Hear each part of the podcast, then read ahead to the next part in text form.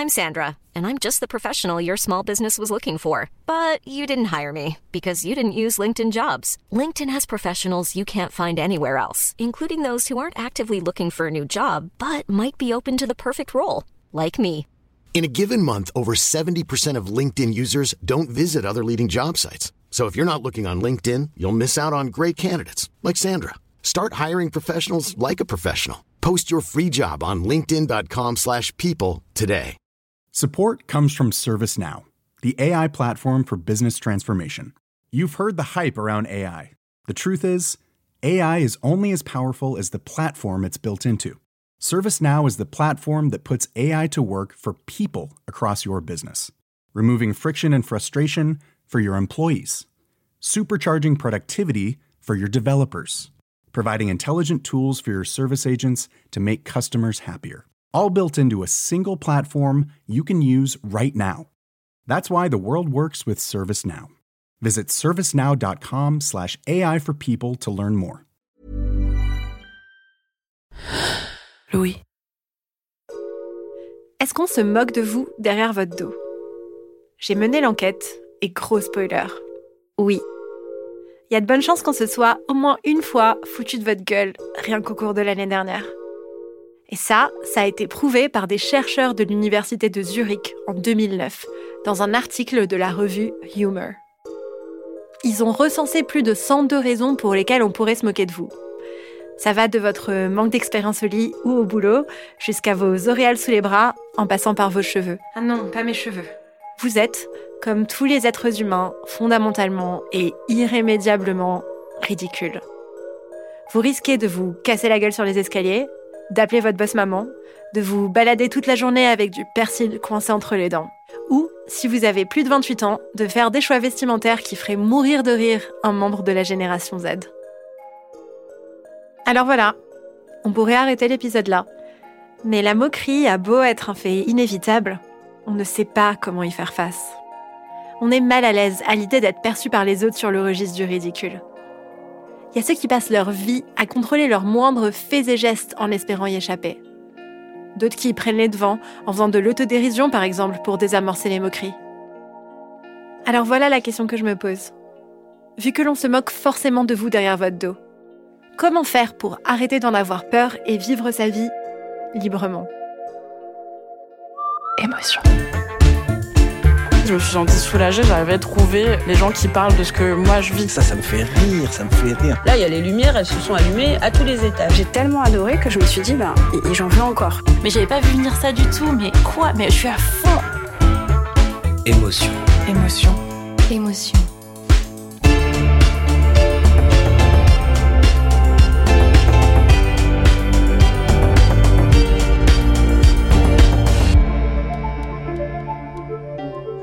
J'aimerais bien vous dire que j'ai aucun problème avec la peur du ridicule. Allez-y, moquez-vous de moi, rien à foutre. Je suis écrivaine et mon credo, c'est que pour écrire de la bonne littérature, il faut pas avoir peur de braquer la lumière sur les parties les plus ridicules, honteuses et obscures de soi.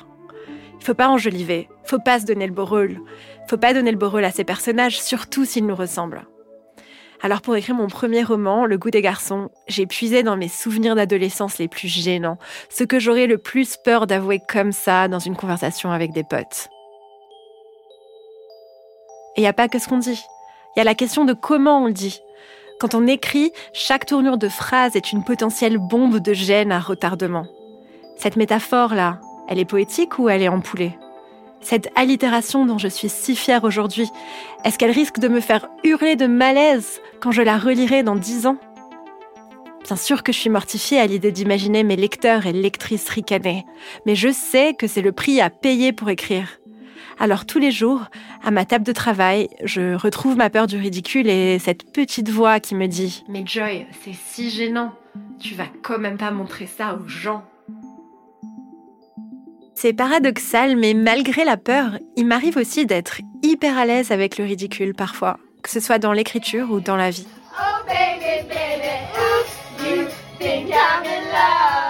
Pour mon enterrement de vie de jeune fille, par exemple, j'ai voulu qu'on se moque de moi. J'ai demandé à mon témoin d'organiser un roast. Alors dans la tradition de la comédie américaine, un roast, c'est un spectacle au cours duquel un ou plusieurs humoristes se moquent ouvertement d'un invité d'honneur, généralement assis sur scène. Même le président américain se plie traditionnellement à l'exercice, une fois par an, lors du White House Correspondence Dinner, un dîner où se retrouvent les journalistes qui suivent l'actualité de la Maison-Blanche. Sérieux, monsieur le président, vos cheveux sont si blancs qu'ils pourraient être vos ministres. Voilà ce que le comédien Conan O'Brien a osé dire à Obama lors de son roast de 2013. Et Obama, eh ben, il a réagi en riant. Alors si c'est OK pour Obama qu'on se foute de lui ouvertement, ça doit être OK pour moi aussi. Mais mon idée de roast n'a pas fait l'unanimité. Moi, j'ai trouvé ça aberrant. Pour moi, c'est c'est pas le c'est pas le cadre et c'est pas le enfin c'est bizarre en fait. Ça c'est mon amie Faustine. Et elle n'était pas très emballée à l'idée de se moquer de moi devant moi. Mais elle se gêne pas pour me dire quand elle trouve mes idées aberrantes. En vrai, j'ai pas du tout été vexée par ce roast. On a toutes et tous bien rigolé. Mais je dois être honnête avec vous. Je suis pas cette fille-là tous les jours. Moi aussi, parfois, j'ai hyper peur qu'on se moque de moi. Allez, Joy, arrête de faire la meuf. Dans ma vie et dans mon écriture, je m'interdis encore plein de choses par peur d'en faire trop. Alors j'ai décidé d'interroger quelqu'un qui est vraiment à l'aise avec ça. Moi, vous savez, le pouvoir, tout ça, j'adore. je vais la chercher Ok, je vais la chercher, d'accord. Fred, c'est le mec de Faustine. Il fait du théâtre d'improvisation depuis des années et j'ai l'impression que lui, il s'en fout pour de vrai qu'on se moque de lui ou pas. Je vais le voir parce que je veux qu'il me parle de ce que ça fait de monter sur scène comme ça, sans script, sans texte, avec pour objectif de faire rire des centaines de personnes. Et je m'attends à ce qu'il me dise qu'il n'a jamais eu peur du ridicule. Sauf que non. En lui parlant, j'apprends quelque chose dont je m'étais jamais vraiment douté. Je devais être en, quatrième ou en troisième, et euh, donc j'étais dans un collège qui se trouvait à une vingtaine de kilomètres de chez moi. Donc on prenait un bus qui faisait euh, bah, chez moi euh, au collège, quoi, un ramassage scolaire. Et en fait, euh, à l'époque, j'étais en fait source de moquerie de certaines personnes qui étaient dans ce bus parce que j'étais considéré comme trop gros.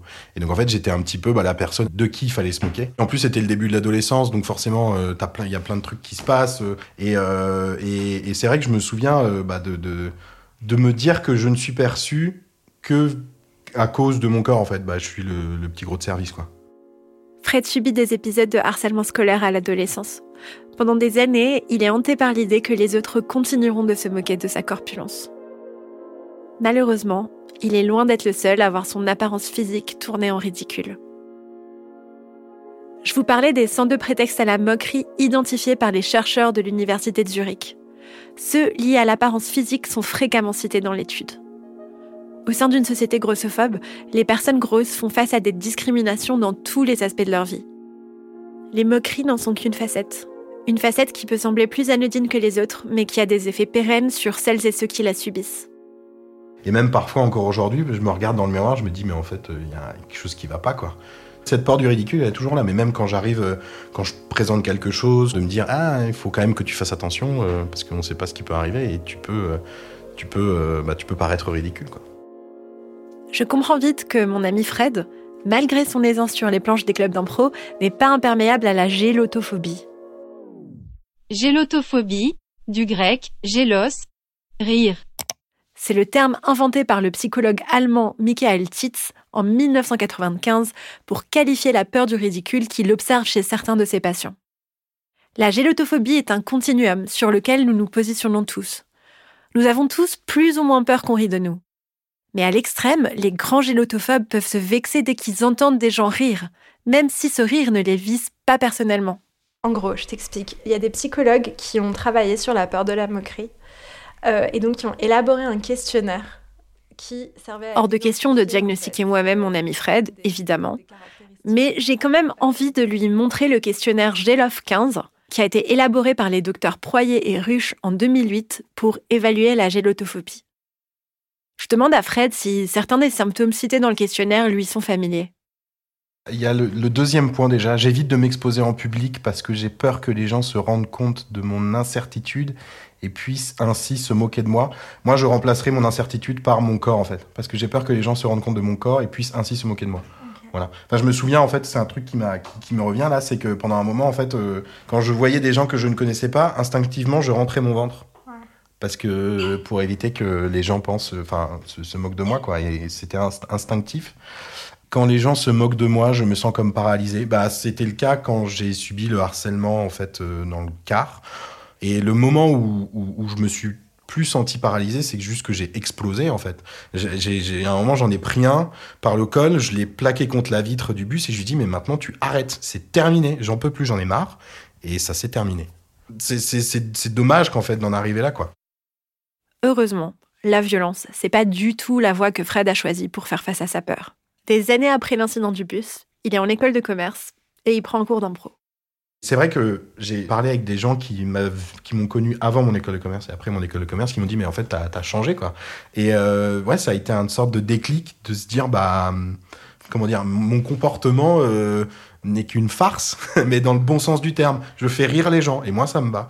Et, et en fait euh, rapidement je me suis dit ah bah ouais en fait ce que je fais sur scène je peux très bien le faire au jour le jour avec les gens et finalement ça change les choses et c'est trop bien d'avoir des sourires à la place des moqueries. Aricius Qui loin des collinus Parmons et parvus Les rimes sont pas folles. C'est terrible C'est affreux on cherche à avoir le rire du spectateur et pour ça il faut se rendre ridicule. Et en fait ça m'est arrivé plusieurs fois de jouer un personnage qui avait un gros ventre. Facile, j'en ai un. Et ça en fait euh, ça m'a aidé euh, bah, à m'accepter euh, tel que je suis et puis je pense que bah ça y est on a on a désamorcé en fait tout ce que tu peux dire bah je m'en fous. Ça, ne m'atteint plus. Mais pour ça, il y a eu énormément d'exercices d'apprentissage du corps, de la voix, énormément de façons de faire. Enfin, il y a beaucoup de travail sur on va réfléchir à des personnages. Et en fait, euh, je me souviens, mon, mon prof d'impro me disait pour ça, mais regardez les gens dans la rue, dans le métro, etc. Et prenez ce qu'ils sont et adaptez-les à vous, quoi. Le personnage un peu badaud euh, qui, qui a un gros ventre et qui a un accent du sud, voilà, bon, ça, je le fais bien, ça marche, c'est super. La première fois que t'as joué ce personnage un peu bedonnant, t'as dû, ça a dû être terrifiant, quoi.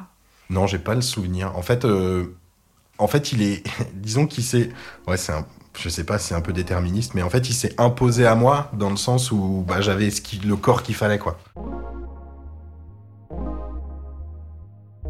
Ça a l'air paradoxal comme ça, mais en provoquant exprès la réaction qui craint le plus chez les autres, il réussit à ne plus en avoir peur.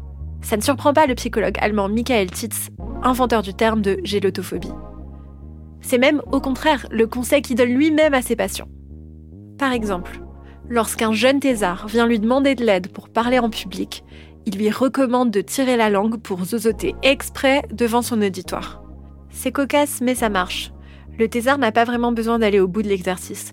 Il lui suffit de s'imaginer tirer la langue pour être débarrassé de cette étanie. Je me demande si Fred a appliqué cette méthode sans le savoir. Grâce à l'impro, il apprivoise des situations de ridicule qui pourraient lui tomber dessus dans la vie. Bien sûr que sur scène, il y a des moments gênants, des bides complets. Mais les bides, ces fameux moments de solitude, il y en a aussi plein au quotidien. Alors autant s'y entraîner. Ça m'est arrivé, hein, de faire des improvisations où on rame, on sait pas où on va, le public ne rigole pas, enfin, il y a rien qui va. En fait, dès qu'on termine l'improvisation, on va voir les gens avec qui on, fait de l'impro, et ils disent, mais c'est pas grave, en fait, ça arrive. Euh, et, on va faire en sorte que la prochaine euh, ne soit pas comme ça. Et euh, parce qu'en fait, si on se met dans, dans la réflexion de, ah, je me suis complètement planté sur l'impro et ça va être horrible la prochaine, en fait, c'est fini. Le match, enfin, le match est terminé. Donc il faut euh, réussir à, dépasser un peu ça. Le malaise, en tout cas sur scène, euh, je l'accepte. Parce que ça fait partie du jeu, quoi. Si l'impro est nul, bah euh, oui, c'est malaisant, mais c'est tant mieux. S'il y a du malaise, alors c'est tant mieux. Ce sont justement ces moments-là qui aident Fred à prendre le dessus sur sa peur. Ce sont eux les moments les plus précieux. Pour le psychiatre Christophe Panichelli, auteur du livre La thérapie par le rire, paru aux éditions Mardaga en 2023, ces moments de malaise sont un outil qui peut nous aider à guérir, notamment de la peur du ridicule. L'exemple de Fred là, très euh, intéressant parce que le fait d'utiliser l'impro et le, le, le théâtre, c'est une sorte de thérapie comportementale en fait. Ça va le forcer lui à s'exposer à ce qui lui faisait peur, à euh, rentrer dans la situation où il doit affronter le regard des gens, la présence des autres, les réactions des autres à ce qu'il dit ou ne dit pas. Et le fait de pratiquer ça va l'aider à constater qu'il ne se passe pas grand-chose, que la majorité des gens sont soit indifférents, soit bienveillants envers lui. C'est vrai qu'il y a des gens qui sont agressifs et que ça peut arriver euh, d'être euh, sujet à moquerie, mais euh, non seulement il va constater que le plus souvent il ne se passe rien du tout. Un peu comme quand pour vaincre sa peur des ascenseurs, on se force à prendre l'ascenseur tous les jours. On arrive sain et sauf, et à force, on apprend que c'est pas dangereux. Mais il va aussi pouvoir constater qu'il a un certain pouvoir de réaction à tout ça et le fait de euh, pratiquer justement la répartie et de s'entraîner à avoir une souplesse dans la répartie, ça va beaucoup l'aider sûrement à répondre aussi aux gens qui se moquent de lui. Un constat que Fred n'a pas manqué de faire dans un tout autre domaine. Dans mon équipe de rugby, que je connais maintenant depuis un moment, en fait, une fois, j'ai pris une, une, douche avec eux en me disant, bon, allez, on va voir ce qui se passe. Et en fait, euh, bah, normal quoi. Il s'est rien enfin il s'est rien passé évidemment. Qu'est-ce que je m'attendais à quoi? Tout le monde me regarde fait waouh! Mais parce que ouais euh, je sais pas on est entre adultes en fait euh, on s'en fout quoi. On débriefait du match euh, on avait autre chose à faire que de, de regarder nos corps. Maintenant que je sais quels efforts Fred a dû faire pour être à l'aise avec son corps, je suis encore plus impressionnée par son aisance sur scène. Mais je peux pas m'empêcher de me demander s'il y a des personnes qui sont nées comme ça qui n'ont jamais eu peur du ridicule et qui n'ont pas eu besoin de faire tout ce cheminement pour arriver là où Fred en est. Je trouve une de ces personnes-là dans mon propre cours de théâtre. C'est un gars plutôt extraverti qui s'appelle Marvin. Lorsqu'au tout début de l'année, notre prof nous propose de participer à une soirée stand-up caritative organisée par le théâtre, la majorité d'entre nous baisse les yeux. Ah non, merci, mais non merci. Marvin, lui, il se porte directement volontaire. Et c'est à l'occasion de cette soirée stand-up que je remarque quelque chose qui m'avait d'abord échappé chez lui. Marvin a une malformation à la main droite. Il lui manque des doigts. Vous savez, on dit que la, la, nature reprend toujours ses droits. Moi, je suis aussi ambitieux, je veux juste récupérer mes doigts. Et je m'en rends compte parce qu'il axe tout son sketch là-dessus. Et ça marche. Marvin se va lui-même, le public rit et Marvin cartonne. Donc là, je suis sorti et j'ai repris ma vie en main. Enfin, je suis allé quoi. Je suis allé, quoi.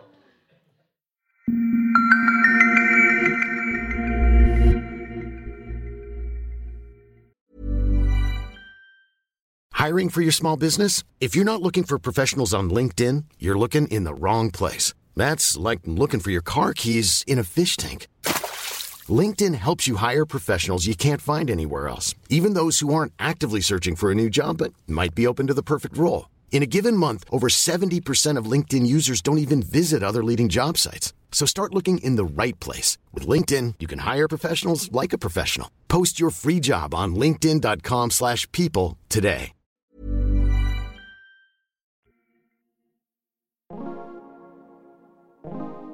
Après son spectacle, je donne rendez-vous à Marvin, chez moi, pour discuter de sa performance.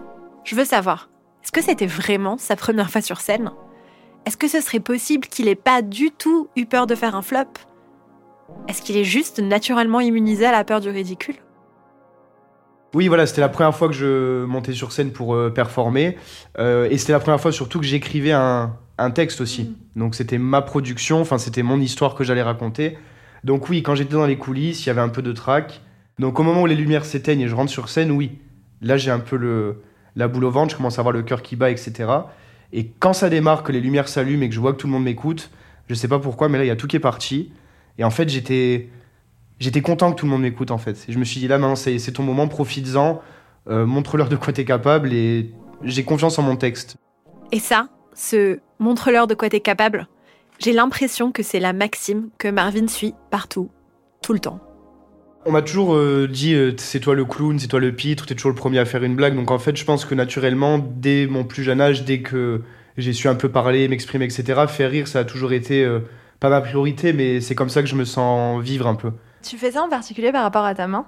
Oui, parce que en fait c'est une blague qui est toute faite entre guillemets, dans le sens où je sais que l'effet de surprise va toujours être là. Je donne un exemple, si je suis en soirée avec des amis qu'il y a un groupe de filles à table et je peux arriver et dire euh, salut les filles, ça va, mais là c'est trop classique. Alors que si j'arrive et que je propose un pierre feuille ciseaux et qu'après elle tombe sur ma main, bah directement il y a un rire forcément qui est créé. Alors des fois ça met les gens un peu mal à l'aise, mais ça me fait plaisir aussi de voir un peu leur réaction. Mais voilà, toujours. euh, En fait, moi, ça me rassure d'y aller dans cette démarche de rire, moquerie. J'essaie de donner l'impression que je me prends pas au sérieux. La gélotophobie, ou la peur du ridicule, ça, Marvin, il connaît pas. En fait, c'est même le contraire. Il pourrait correspondre à ce que les psychologues appellent les gélotophiles. Gélotophile. Ce sont les gens qui adorent qu'on se moque d'eux. C'est en 2009 que le professeur René Proyer publie la première étude sur le sujet. Je lui demande si le comportement de Marvin correspond au portrait robot des gélotophiles. Oui, exactement. Les gélotophiles exploitent tout ce qui est susceptible de faire rire les autres. L'exemple que vous avez donné sur le handicap est très bon. Ça peut aussi être une mésaventure que l'on vient de vivre. On saisit tous les prétextes pour faire rire les autres à ses propres dépens. Et lorsque je parle de gélotophilie, je veux souligner que ces personnes ne font pas ça parce qu'elles n'ont pas confiance en elles ou pour se déprécier, mais pour le plaisir de provoquer le rire des autres et de rire avec eux.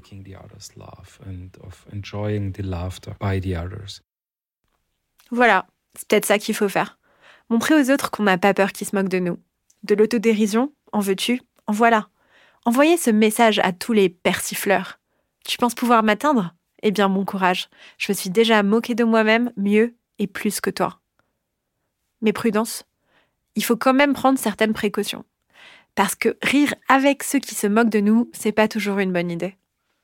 En premier lieu, il faut euh, faire la distinction entre rire avec bienveillance, avec estime, avec euh, tendresse, et rire avec mépris et euh, avec méchanceté.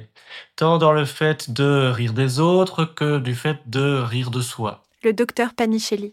C'est quelque chose qui peut être euh, très chouette de se faire taquiner avec euh, avec euh, gentillesse et avec amitié, y compris sur des sujets sensibles parfois. Ce qui est compliqué, bien sûr, c'est plutôt le rire euh, qui est fait avec mépris, qui est fait dans le but de rabaisser l'autre, qui est fait avec méchanceté. Et forcément, on peut avoir peur de ce rire-là. Si on pratique beaucoup l'humour, on va finir par avoir une certaine habitude de répondre à tout ça avec humour, ce qui est la meilleure manière de s'en sortir justement dans une situation où les autres essayent de nous ridiculiser, et ça va peut-être pas toujours nous venir tout de suite, mais le fait de pratiquer l'humour ou bien d'être en thérapie où il y a dans les séances une certaine dose d'humour, ça peut aider justement à, à se reconnecter à cette créativité-là. En écoutant le docteur Panichelli, je pense à Marvin et aux solutions créatives qu'il met en place pour désamorcer l'étonnement des autres et surtout pour répondre avec intelligence à ceux qui le blessent. Et un jour, donc j'arrive au tennis, j'avais 14-15 ans, et je serre la main à un nouveau qui est ici, et au moment où il me serre la main, et ben, il hurle en fait. Il est genre Ah putain, c'est quoi ça? et tout. Et bon, je suis très vexé forcément parce que qu'on ait une réaction, euh, c'est tout à fait normal, mais là c'était un peu euh, exagéré. Et du coup, je lui ai répondu, je dis Tu sais, moi quand je vois ta tête, euh, ça me choque aussi, mais pourtant je crie pas dans tous les sens. Et du coup, ça, ça, ça lui a bien bouché un coin, quoi. Il avait pas su trop quoi me répondre. Et après, il venait, il me faisait un check avec le point plus tard. Mais du coup, sur le moment, j'ai été obligé de lui dire ça parce que ça m'avait un peu vexé, quoi. Alors comment savoir, face à une situation, s'il vaut mieux faire de l'autodérision ou user de sa répartie pour se défendre et montrer aux autres qu'on peut leur rendre l'appareil Vous vous souvenez peut-être de Barack Obama qui faisait souvent des mises en scène comme ça, euh, euh, où il se ridiculisait lui-même. Par exemple, on trouve ça sur Internet facilement. Il y a des photos de Barack Obama dans le bureau ovale de la Maison Blanche, face à son miroir, en train de se rhabiller et en train de faire un clin d'œil au miroir pour essayer de se donner confiance en lui, en train de tirer la langue et des choses comme ça. Apparemment, Barack Obama est le champion incontesté de l'autodérision. Je sais pas quoi vous dire, ce podcast n'est pas sponsorisé par le Parti démocrate des États-Unis. C'est très rigolo parce qu'on voit quelqu'un qui est au top de la société et qui tout d'un coup se met à notre niveau et qui nous montre qu'il est juste humain comme nous et qu'il a des petits défauts comme nous. Ça, c'est une manière positive d'utiliser l'autodérision, c'est de se mettre au niveau des gens qu'on a en face de soi. C'est pour ça, je crois, que l'exercice du roast me semble si inoffensif. Il vise des personnes puissantes qui risquent pas grand-chose en s'exposant aux moqueries. et qui sont absolument d'accord pour qu'on les tourne en ridicule. Comme le président des États-Unis. Ce serait vraiment moins drôle si on faisait subir ça publiquement à d'illustres inconnus. N'étant pas moi-même président des États-Unis, j'ai fait confiance à mes potes pour organiser un roast en petit comité. Je les ai autorisés à se moquer de moi dans ce contexte précis, et ils, elles, ne m'ont pas déçu. On a bien rigolé. Mais toutes ces blagues ont vocation à rester entre nous. Ce qui était drôle et chaleureux dans l'intimité serait franchement douloureux s'il était partagé publiquement. Du coup, oui, le rire et l'autodérision, ça dépend du contexte. Mais le ridicule peut nous tomber dessus à n'importe quel moment. Et il me semble que la sagesse, ce serait de l'accepter avec souplesse pour s'en libérer. Oui, je pense que le ridicule fait partie de notre vie. Euh, euh, et c'est bien de pouvoir le reconnaître et de pouvoir regarder, se regarder soi-même avec tendresse en disant Oh là là, comme j'ai encore été ridicule cette fois-ci, c'est pas grave, passe-moi le beurre. Et euh, on va continuer notre journée à essayer de faire les, choses les plus intéressantes possibles. Euh, je pense que ça ne sert à rien, en effet, de vouloir éviter ça toujours et à tout prix. Il y a certainement euh, euh, des moments où c'est vraiment important de ne pas avoir l'air ridicule si on est en train de parler avec son patron, euh, si on est, euh, si on est devant la femme ou l'homme de sa vie. c'est peut-être, c'est sans doute très important à ce moment-là d'essayer d'éviter d'être ridicule en même temps, si on peut montrer que voilà, ça peut arriver et, et c'est pas grave, on va survivre à ça et on va continuer à avoir une vie intéressante après, euh, c'est certainement une compétence intéressante dans la vie, oui. Un des principes fondateurs de l'improvisation, c'est accepter. Accepter ce qui se passe sur scène, accepter le personnage qui est en face de toi, accepter l'idée un peu loufoque qui te vient en tête. Et ça, en fait, la notion d'acceptation, euh, je pense qu'elle est très importante pour des personnes qui ont peur du ridicule. Euh, donc finalement, euh, bah, en tout cas, moi j'ai accepté d'une certaine manière ce que je suis. Ça m'arrive encore parfois d'avoir peur du ridicule, mais c'est normal, c'est une défense humaine comme les autres. J'irai même plus loin. On peut choisir de plus subir le ridicule lorsqu'on comprend qu'on a le pouvoir de le provoquer quand on veut le docteur Michael Titz m'explique que si le ridicule nous est tellement désagréable, c'est parce que les moqueries nous donnent l'impression d'être objectifiés par le regard des autres. Mais il nous est toujours possible d'inverser la dynamique, de reprendre notre position de sujet. En se rendant ridicule volontairement, on se prouve qu'on peut agir sur le regard que les autres posent sur nous. C'est en se basant sur ce principe que Michael Titz met au point une thérapie spécifique à la gélotophobie qu'il appelle humor drama. Ce sont des séances de thérapie de groupe où les participants font exprès de se rendre ridicules en adoptant des attitudes clownesques. Ils s'entravent les membres avec du scotch et se forcent à traverser la pièce en clopinant. Ils ont des conversations entières en gardant de l'eau dans la bouche. Moi, du coup, c'est chelou de bague comme ça. Bon, pour l'instant, les thérapies d'humeur drama n'existent que dans les pays germanophones. Mais il y a plein d'autres moyens de s'entraîner à affronter le ridicule.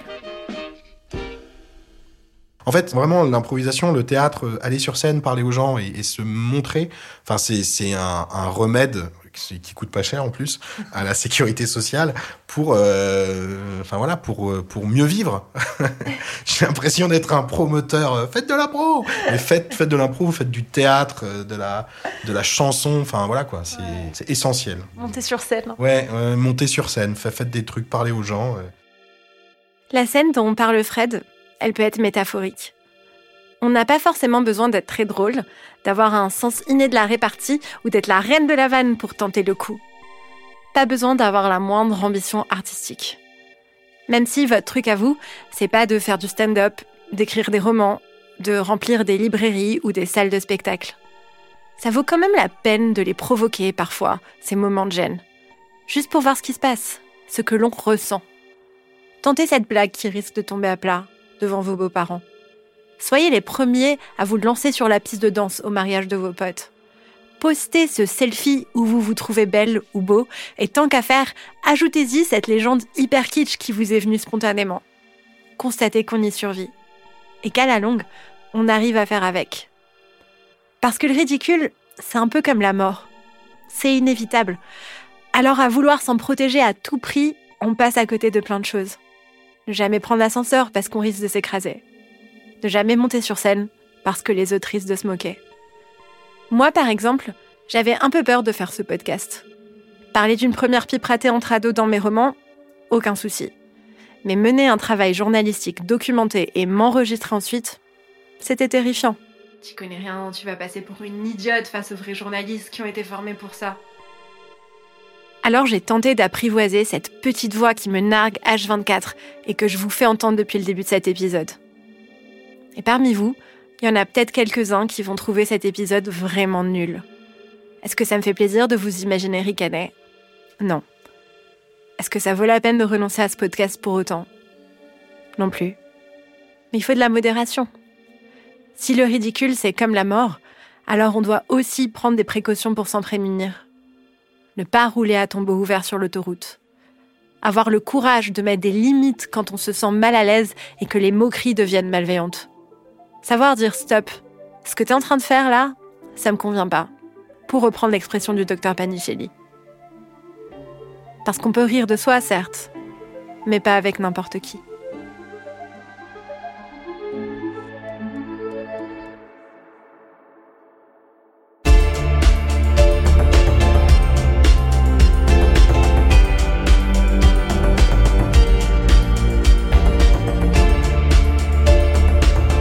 Je suis Jaimesh Delany et vous venez d'écouter Émotion. J'ai tourné et écrit cet épisode. Le montage est de Louise Tavera et la réalisation sonore de Thomas Rosès. Vous pourrez retrouver toutes les références citées dans l'épisode sur notre site.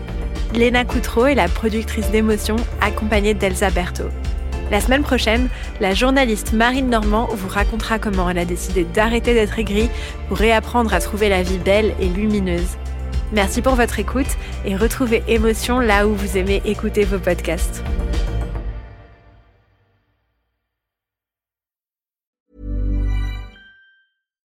Support comes from ServiceNow, the AI platform for business transformation.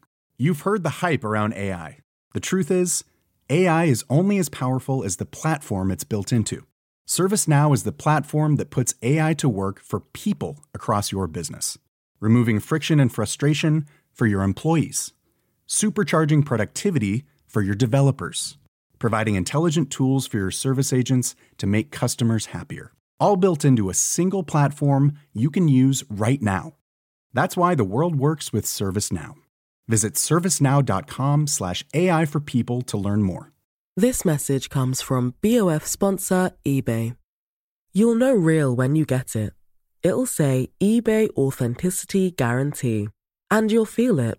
Maybe it's a head turning handbag, a watch that says it all, jewelry that makes you look like the gem, or sneakers and streetwear so fresh every step feels fly. eBay gets it. So look for the blue check mark next to that thing you love and be confident that every inch, stitch, sole, and logo is checked by experts. With eBay Authenticity Guarantee, you can trust that feeling of real is always in reach. Ensure your next purchase is the real deal. Visit eBay.com for terms.